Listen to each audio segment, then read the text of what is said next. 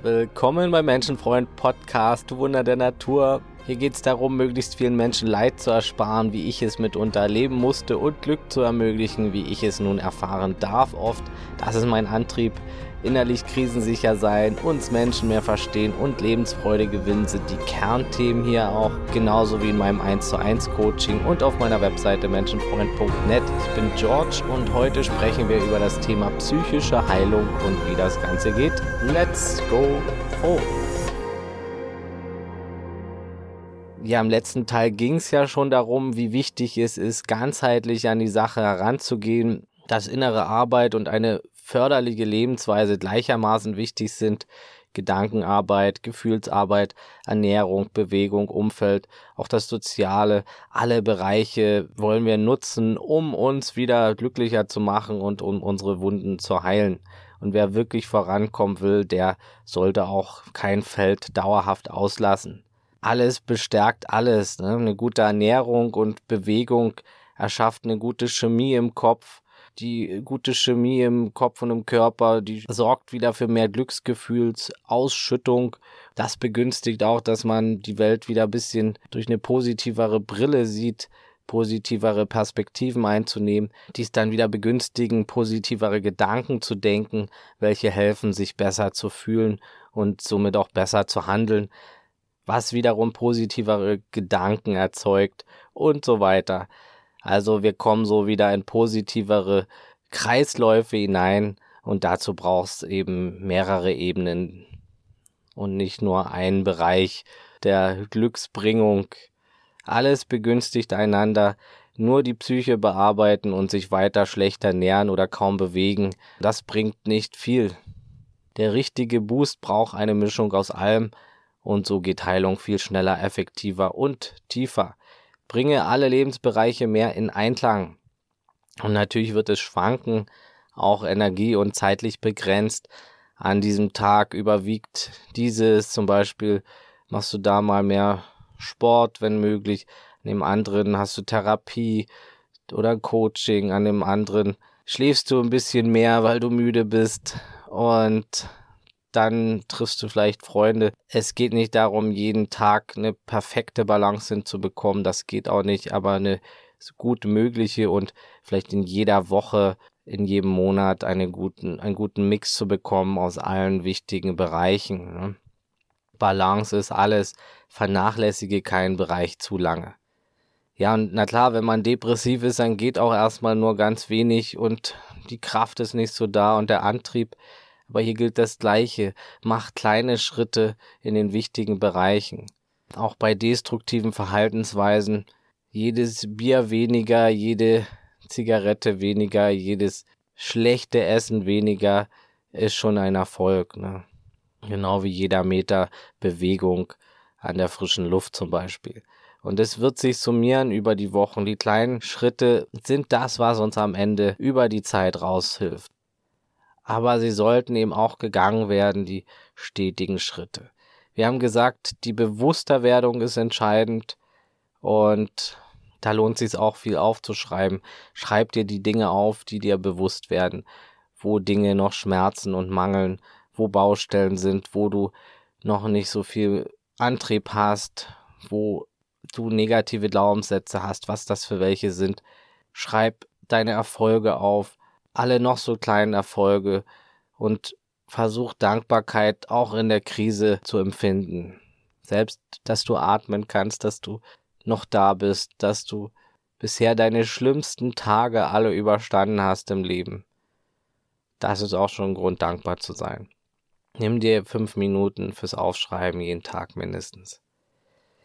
Ja, wir haben auch gesagt im letzten Teil, dass Gedanken Emotionen erzeugen, welche zu Entscheidungen führen, welche zu Handlungen führen, welche auf Dauer den Charakter formen, wenn wir wieder und wieder das Gleiche machen, die gleichen Schleifen erzeugen. Und ja, so ist es am Ende auch. Wir werden, was wir immer wieder denken und immer wieder tun. Also Wiederholung ist King. Wiederholung geht ins Unterbewusstsein und deshalb ist es auch so wichtig, stetige Dinge zu machen. Und deshalb auch gut, sich die alten Programme anzusehen, die uns blockieren. Das ist auch gut für die, für die Arbeit. Man kann auch in tiefenpsychologisch schauen nach den Ursachen und schauen, was sich da in der Zeit entwickelt und bekräftigt hat in uns. Und mit Hypnotherapie kann man da auch einiges rückwirkend angehen, aber es ist besonders auch wichtig zu schauen, was jetzt gerade da ist und wie wir jetzt da rauskommen, den Karren aus dem Dreck ziehen. Ne? Und gleichzeitig dafür zu sorgen, dass nicht neue destruktive Programme entstehen oder die alten weitergeführt werden. Und wir etablieren neue positive Programme, eben durch Routinen, die zur Gewohnheit werden, die dann zu uns, zum Teil von uns werden, sobald sie ins Unterbewusstsein wandern. Ne?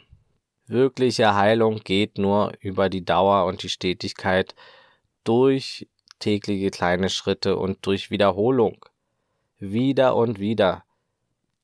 So wie du auch das Schlechte wieder und wieder wiederholt hast. Ne? Von dem, was uns runterzieht, sind 10% Dinge, die wirklich passiert sind.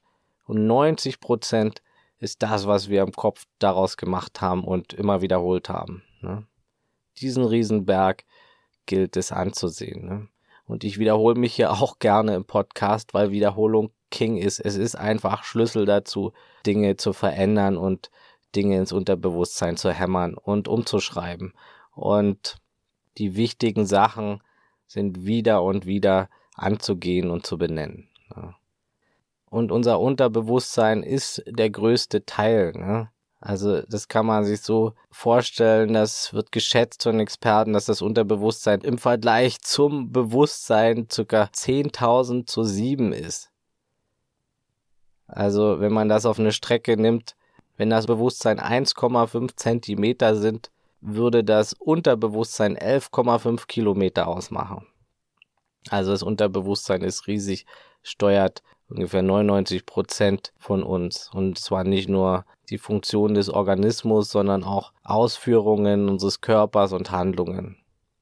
Es funktioniert eben gewohnheitsmäßig und kann bis zu 80.000 Informationen pro Sekunde aufnehmen, verarbeiten und speichern und ist somit auch 10.000 Mal schneller und klüger als unser bewusster Verstand. Und wir versteifen uns so sehr auf diesen bewussten Verstand, beides muss beachtet werden, aber das Unterbewusstsein hat meistens das Sagen. Ne? Es funktioniert gewohnheitsmäßig und reagiert auf die gleichen Lebenssignale immer mit dem gleichen Verhaltensmuster. Und im Laufe unseres Lebens entstehen dadurch nun mal auch destruktive Muster, die sich verinnerlicht haben und Reaktionen auslösen, die schon längst nicht mehr so viel mit dem ursprünglichen Ereignis zu tun hatten. Ne? Und deshalb ist es wichtig, sich das anzusehen, die, die Verhaltensmuster und zu schauen, dass man sich der Sachen bewusst wird und dass man die Sachen eben angeht. Ja.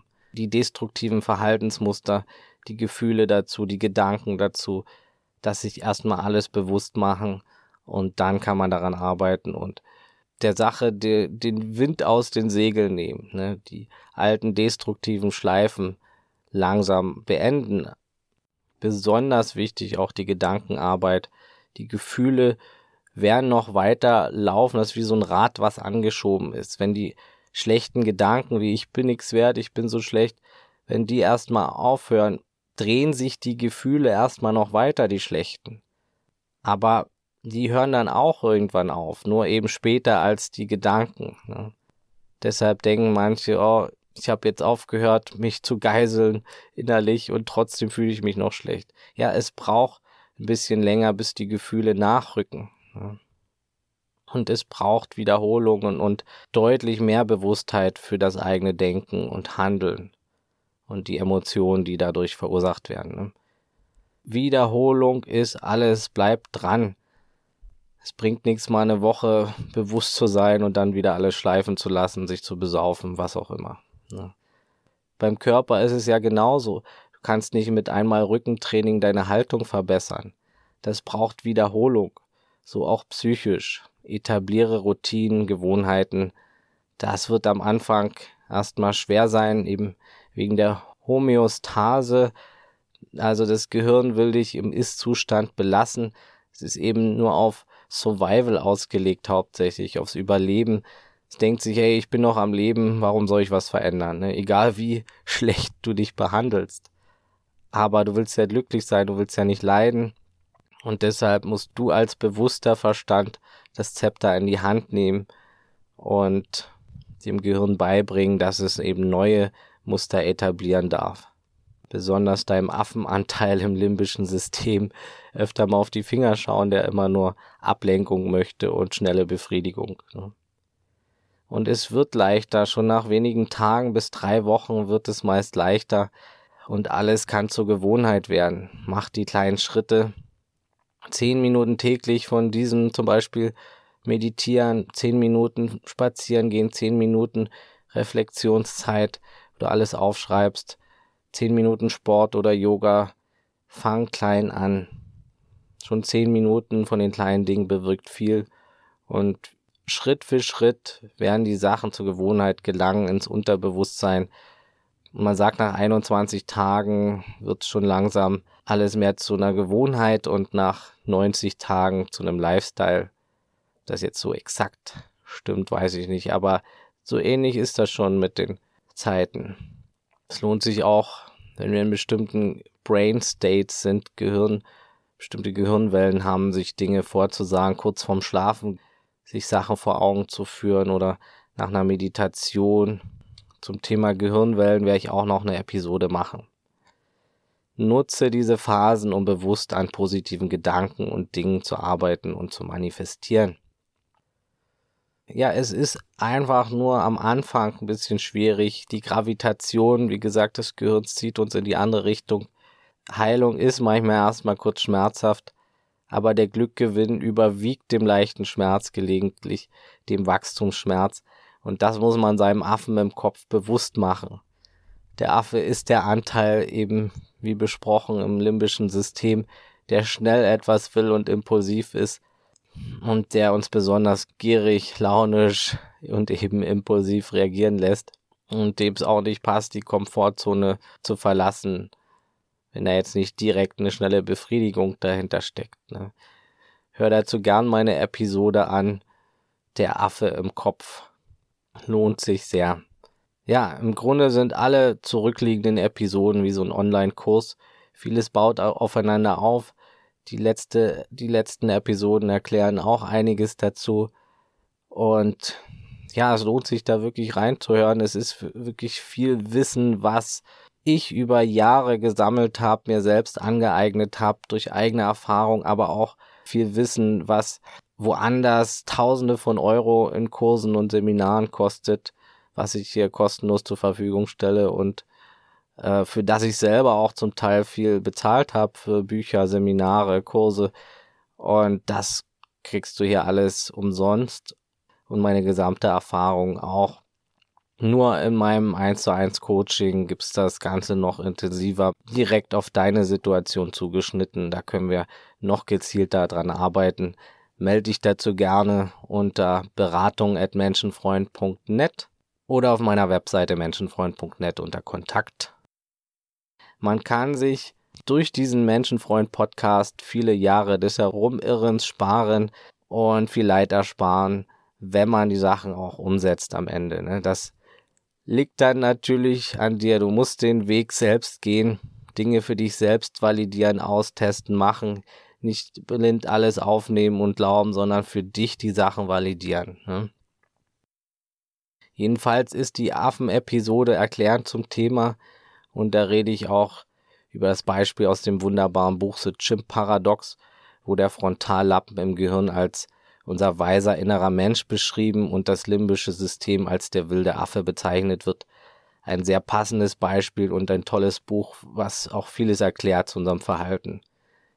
Diese beiden Hirnareale arbeiten oft in verschiedene Richtungen und es ist auch für die Heilung wichtig, sie zu verstehen und in Balance zu bringen.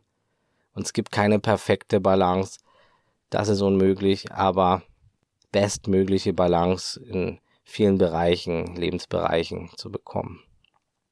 Ja, der Affe versteht deine Ziele nicht, besonders nicht die langfristigen. Versteht nicht, dass du fürs Heilen auch alte Gewohnheiten mal loslassen musst. Und dazu gehören auch zahlreiche alte, antrainierte und destruktive Muster. Und je mehr du loslassen kannst, desto mehr Heilung geht voran. Und der Anteil weiß auch nicht, dass es auf Dauer glücklicher macht, nicht nach schnellem Rausch und nach Stimulation zu leben, nur weiß auch nicht, dass Bauchfett Depressionen fördert, ein ungesunder Darm auch, wenig Bewegung auch, Alkohol auch, wenig und schlechter Schlaf auch, Überreizung auf Dauer auch und vieles mehr, was mit schneller Befriedigung und schnellem Kick zu tun hat. Er will schnell Ablenkung und sich schnell kurz gut fühlen und deshalb denkt er die nächste Substanz, Ablenkung vom Schmerz oder kurz Rauschbefriedigung ist das große Glück. Aber Pustekuchen. Das Problem bleibt bestehen, wird nur minimal aufgeschoben und der Schmerz kurz verdrängt. Und je mehr er ist, desto mehr Substanzen und Ablenkung braucht es auch wieder. Und irgendwann reichen die Pillen nicht mehr oder das Kummeressen oder der Ablenkungssex oder das Bier, dann muss Schnaps her oder andere harte Drogen. Ja. Ablenkung ist des Egos größte Verteidigungsstrategie und dafür nutzt es den Affenanteil in uns. Er ist die beste Ablenkungsmaschine. Laut, omnipräsent und schnell da. Viel schneller als die weise Stimme im Kopf. Und deshalb müssen wir bewusster werden. Je lauter der Affe, desto stärker muss der intelligentere Teil in uns werden. Ja, ja Bewusstheit ist der erste Schritt, der wichtigste Bewusstmachung und Heilung geht dann im Prinzip durch die Arbeit im Ego und am Ego. Ich habe das Prinzip auch schon kurz erwähnt in, im letzten Teil. Folge lohnt sich natürlich auch, sich anzuhören. Wir arbeiten also am Inhalt des Egos, den Ego-Anhaftungen, also den Ego-Schichten, wie ich das nenne, und deren Wunden und Schatten und zweitens, wir arbeiten am Ego-Konstrukt selbst und darüber hinaus lösen die Identifikation, durchschauen das Konstrukt, die Ego-Illusion und das wird uns viel Leichtigkeit und Freiheit bringen, Schicht um Schicht. Das nennt sich Ego-Transzendenz. Also in der Therapie wird oftmals der Inhalt des Egos bearbeitet. Das Ego als solches selbst wird nicht direkt hinterfragt. Das ist auf Teilen bestimmten spirituellen Richtungen. Beides in Kombination ist jedoch Gold wert. Schicht um Schicht wird somit vom Ego durchschaut und geheilt. Das ganze Thema Ego-Transzendenz habe ich in einer der letzten Folgen schon besprochen und das lohnt sich auch, da zuerst reinzuhören. Soll ich das Ego transzendieren? Punkt, Punkt, Punkt. So beginnt die Folge. Und auch die Episode Was ist Persönlichkeit ist aufbauend zu dieser hier. Ungefähr 40 Prozent unserer Persönlichkeit ist ungefähr genetisch determiniert, also unser Temperament. Da können wir nicht viel machen, aber im Rest lässt sich besonders viel bewirken. Im Ego hauptsächlich, wo die Verletzungen und die falschen Glaubenssätze liegen, die Fehlidentität. Und es herrscht so viel Irrglaube zum ganzen Thema Ego und auch so viel spiritueller Bullshit, der da geredet wird im Internet. Man muss das Ego töten oder es ist ein Feind. Und das ist alles totaler Quatsch. Allein diese Aussagen selbst sind schon wieder Ego-Bewertungen. Das Ego töten wollen ist die größte Ego-Show. Nein, wir Menschen existieren nicht ohne Ego. Es hat viel Gutes und es hat auch viel Destruktives, viele Scheinschichten, viele Wunden drin, viele falsche Annahmen und Identitäten. Und ja, es ist gut dahin zu sehen, und es ist gut, die Anhaftungen loslassen zu können. Das ist das Ganze, was sich dann Ego-Transzendenz nennt, durch Bewusstheit, wird Schicht um Schicht durchschaut und transzendiert. Der erste Schritt ist jedoch erstmal das Ego zu stabilisieren, am Inhalt des Egos zu arbeiten, sich die Wunden anzusehen, die Arbeit im Ego zu machen. Und dafür ist Therapie gut. Es braucht erstmal Stabilität und Erkenntnis. Ein stabiles Ego ist viel einfacher zu transzendieren als ein fragiles Ego. Und wie das manche so sagen, das Ego wegzureißen, aufzulösen, das ist völliger Quatsch und das kann sogar traumatisch enden, Todesangst auslösen und kann viel Schaden verursachen. Ne? Wir wollen ein stabiles, kleines Ego, kein aufgeblasenes, kein schwaches, kein fragiles, sondern ein kleines, stabiles, transzendiertes Ego. Damit lebt sich's leicht, glücklich und mehr im inneren Frieden auf jeden Fall. Natürlich können bestimmte Momente helfen, die das Ego als Illusion zu erkennen geben, zum Beispiel Meditation oder bestimmte Epiphanies oder wie manche sagen, Erwachensmomente. Die sind aber nicht zwingend notwendig. Es reicht das Wissen, nicht das Ego zu sein und sich das immer wieder bewusst zu machen, dass das einfach nur eine Summe aus vielen Gedanken in deinem Kopf ist, ausgehend vom Ich-Gedanken. Ja, also Therapie ist sehr hilfreich oder ein gutes Coaching, wo es darum geht, wirklich die Ursachen zu identifizieren, aber besonders auch zu schauen, wie kann ich jetzt den Karren erstmal aus dem Dreck ziehen, ne?